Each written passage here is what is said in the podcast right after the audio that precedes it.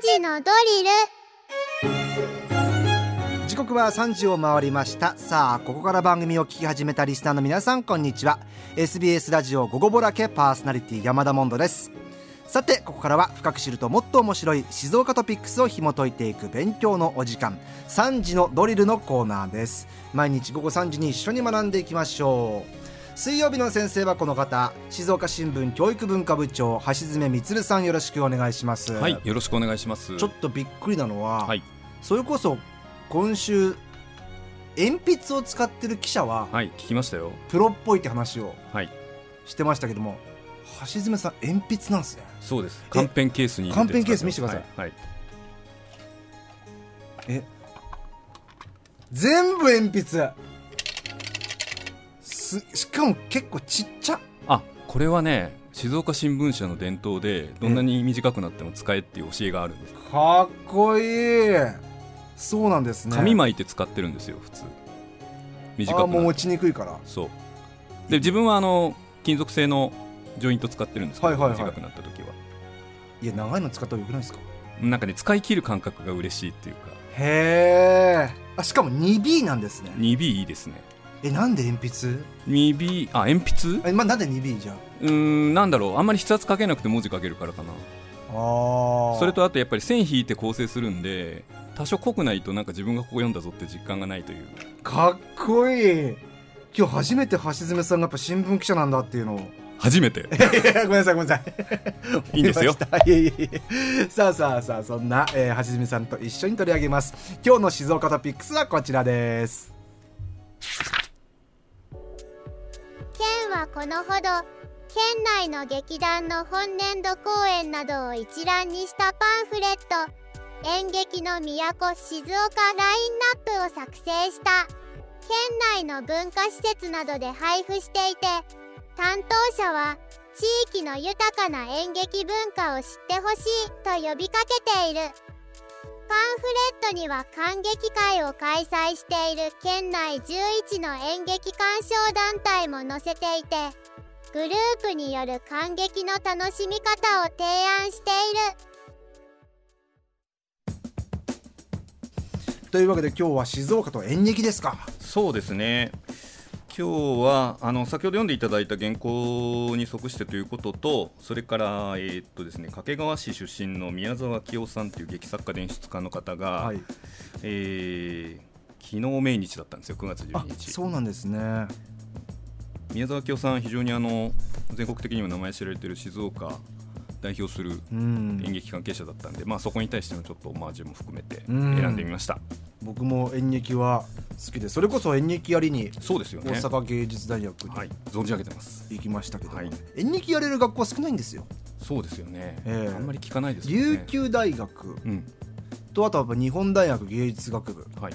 と大阪芸大ぐらいしかなかったんですよね、おー。まあまあそんな演劇の話ですけども。はいどっから行きましょうか？やぶから棒ですけど静岡はですね、演劇の都なんですよ。おお演劇王国じゃなくて演劇の都。そうです、うん。これ静岡県がですねえー、と2021年7月に策定したはい。演劇の都構想っていうのがありまして、あそういうのをちゃんと立ててはい。作ってるんですね。うんえー目的はですね、うん。県内の舞台芸術を振興して、うん。でまあ、文化力を向上し、うん。まあ、あの教育とか、うん。まあ、あのそうですね人材育成とか、うん。まあ、あーひいては観光振興なんかにもこうし生かしていこうという内容なんですね。うん。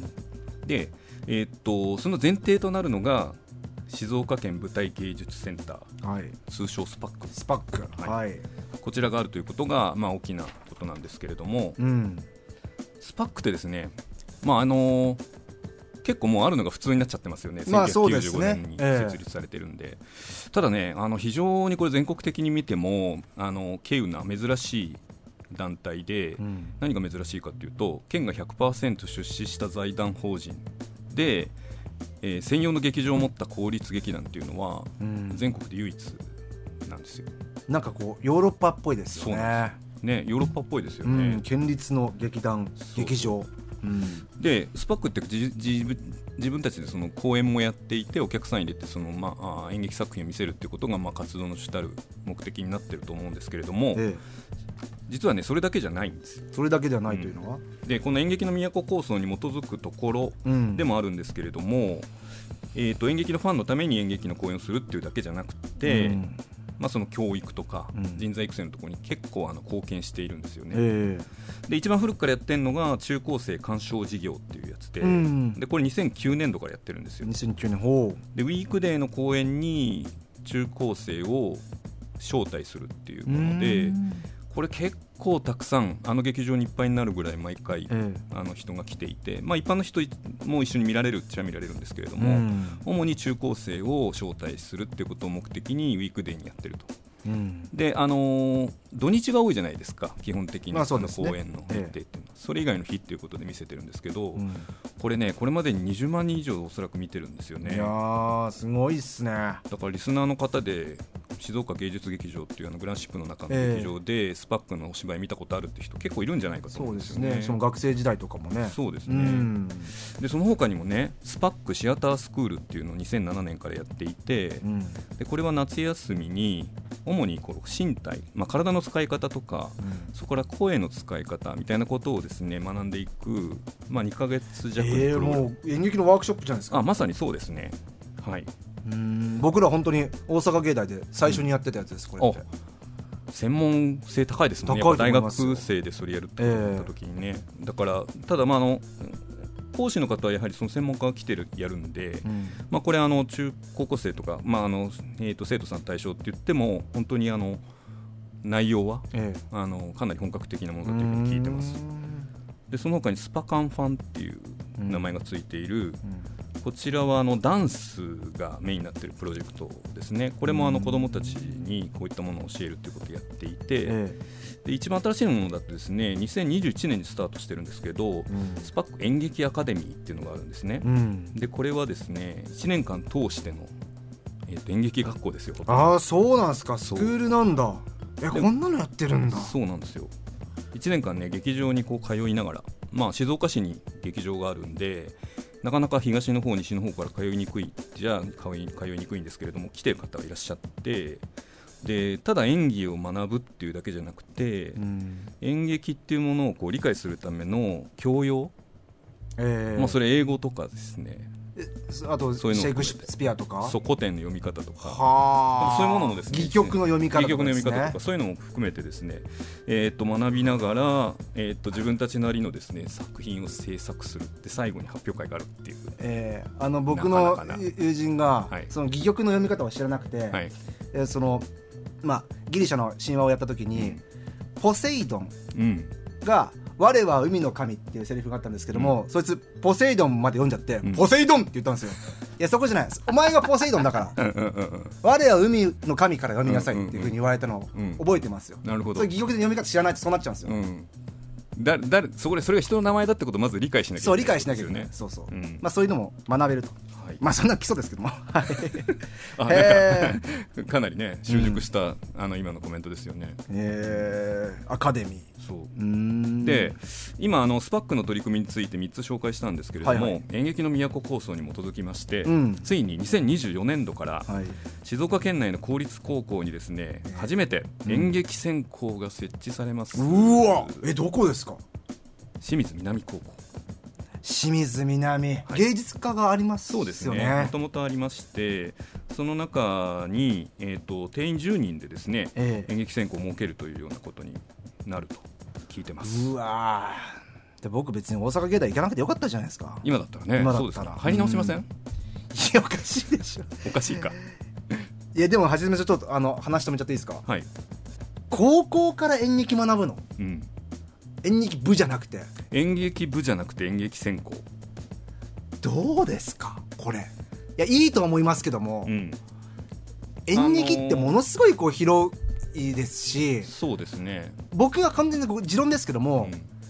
普通の高校生普通の高校生ってすみません言い方あれですけども、やってた方が将来俳優にとっていいんじゃないかなと思ったりもしちゃう、まあ、あの例えば演劇なりの間の取り方とか、えまあ、その演劇として、まあ、自分が俳優になるにしろ裏方さええんやるにしろ、ある一つの世界を作るっていうことにおいては結局絵画とか書道とか文学と一緒じゃないですか、何か表現っていうものをこうすまあ、スキルとして身につけるはいので、はいはいはいはい。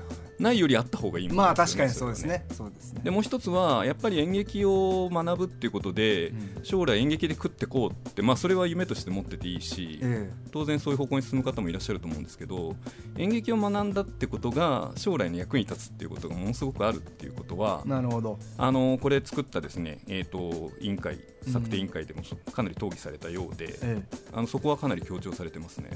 だ演劇を通して、まあ、もうすごい広い言い方すると人生を豊かにするっていそうですそうです。意味ですね、はい。あなるほどなるほど、まあ、こう人とのやり取り一つ取ってみても、ええ。演劇から学ぶことってすごくありますし、まあ、多くの人に何かを発表するっていう時は言わずもがなですようね。んまあ、そうした一つ一つのコミュニケーションのあり方っていうのを演劇を通じて学んでいこうっていうことが主眼だと、それが清水南高校で始まる演劇専攻、はい、私はそういうふうに理解してます。なるほど、はい、そんな演劇の都、静岡、うん秋はですね結構たくさんいろんな注目の芸術の秋いろんな公演があるわけですね、はい。今パンフレットが手元にあります。はい、あのニュースで、すごいそううん読んでいただいた静岡ラインナップにですねずらっと並んでるんですけれども、うん。まあ、スパックだけじゃなくてはい。いろんな劇団がいろんな公演やっていて、子供ミュージカルもありますね。そうですね。これ、うん。あの一覧されていてすごくこれ見やすいんで、ぜひ皆さん手に入れていただきたいなと思うんですけれども、えさっきピアみたいっておっしゃってた。えそねまさにそんな感じですよううね、ん。ピアみたいっていうのも今の若い方には通じるのかしら。あのそれこそ先ほどゲストに出てくれた浅井さんってはい。方がそのチケットピアあ今はチケットピアで残ってるけども、はい。昔ピアって雑誌があってっていうね、うんうんうんそれでみんなこうやって見てたって話をねそうですしたんですけねどもね、まあ、もしくはシティロードみたい、うんうんうんうん。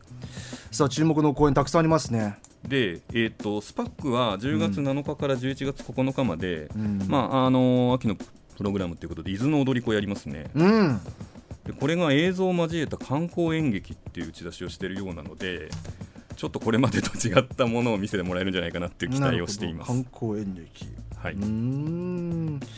あそしてラウドヒル計画。ラウンドヒル計画。これははい。大見さんがね今回はい。出演ということで。あはい。楽しみですね。おなじみですねもう静岡市だと。ラブラジでパーソナリティを務めていた勝山康晴さん、うんえープロデューサーであり脚本も務められまして今回は徳川家康がテーマだっていうふうに聞いてますね、うん。新作なんですね今回ね。はい、これが9月の28日から10月のあこれ違う。ごめんなさい。10月10月の21 21、22日静岡市民文化会館ですね、えー。はいもう一つ。あはいもう一つ。えーっとあれ伊豆の踊り子の日程言いましたっけ？えー、と10月7日から11月19日までですね、はい、伊豆の踊はい、り子スパックです、11月19日ですか、19日です、はい、11, 11月19日、うん。はい。ですね、うん。はい。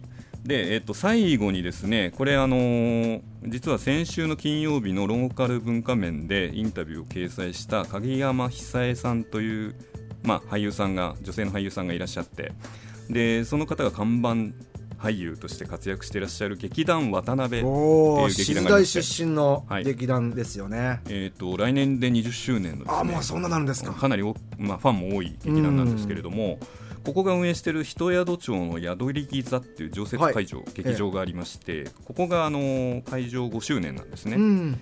でそれを記念した公演ということで「不思議の国のアリスうん。が上演されますが、うん。まあ、我々が思い描いている「不思議の国のアリス」とはうん。若干違うものになるんじゃないかな、違うでしょうね。で9月の28日から10月15日までやるんですけれども、はい。